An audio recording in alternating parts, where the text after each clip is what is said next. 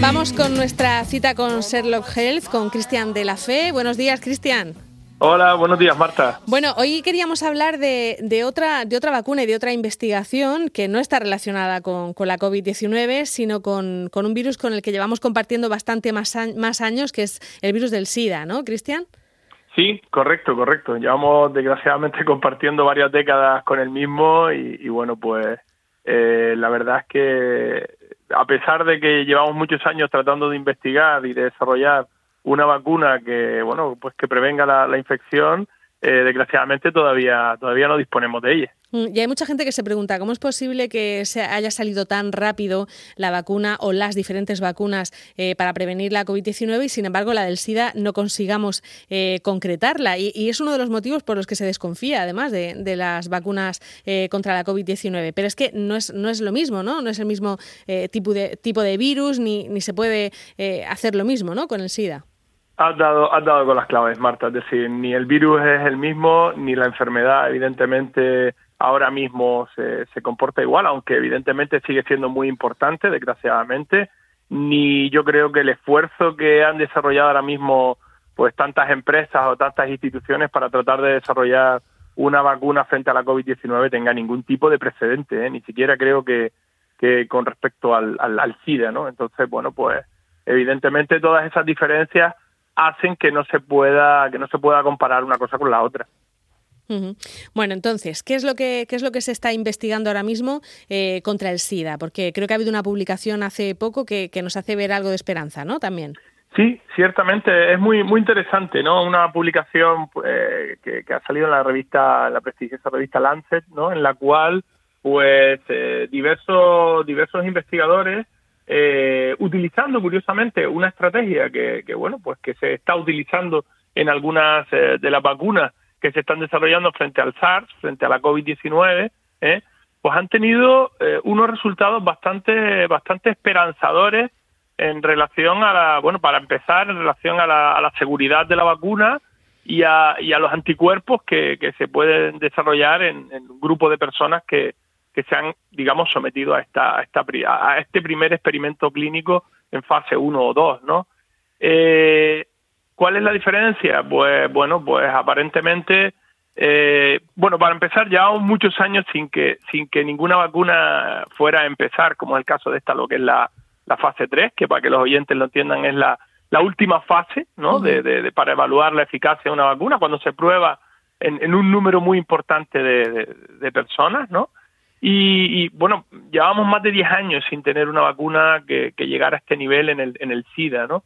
Entonces, bueno, pues eh, es una esperanza, evidentemente, para una infección que todavía sigue afectando a, a muchísimos millones de personas y, y, que, bueno, pues en España, pues afortunadamente, pues su, su incidencia, el número de casos anuales pues se ha limitado muchísimo, pero que, pero que evidentemente sigue siendo un problema muy importante para, para nuestra sociedad. Eh, no sé si, si habrá quien piense que a lo mejor no merece la pena ya eh, una vacuna contra el SIDA, porque en muchos casos se ha convertido en una enfermedad claro. crónica, pero ojalá tuviéramos vacuna para, para todas las enfermedades, ¿no? Claro, y son varios factores, ¿no? Los que pueden haber ralentizado un poquito el desarrollo de una vacuna frente al SIDA. ¿no? En primer lugar, a la gente que es muy complicado de abordar, ¿no? Básicamente porque varía mucho, es decir, no es que haya eh, un virus del SIDA circulando por ahí, sino que, son agentes que cambian muchísimo, es un retrovirus que está todo el día cambiando y, de ahí la complejidad de encontrar eh, una vacuna, un elemento estable, digámoslo así, que, tú puedas inocular a una persona y le, digamos, se parezca lo suficiente a, al virus que luego eh, puede infectarlo para que genere defensas que sean, que sean efectivas, ¿no? Eso por, para empezar. Segundo, como bien has dicho tú, Marta, evidentemente eh, el SIDA ha cambiado mucho la presentación en los últimos años y se ha hecho una infección crónica, ¿no? Una infección que, bueno, pues prácticamente con la toma de, de una pastilla diaria, pues puedes mantener controlado el, el, el, agente y hacer tu vida normal, ¿no? Eso evidentemente hace que, eh, bueno, pues que las prisas, ¿no?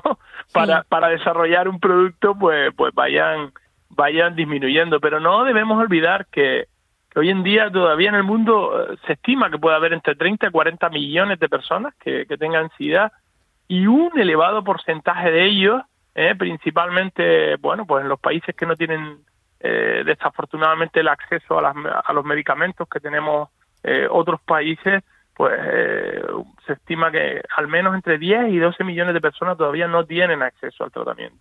Claro, es que muchas veces pensamos eh, pensamos en nuestro entorno, pensamos en el primer mundo, ¿no?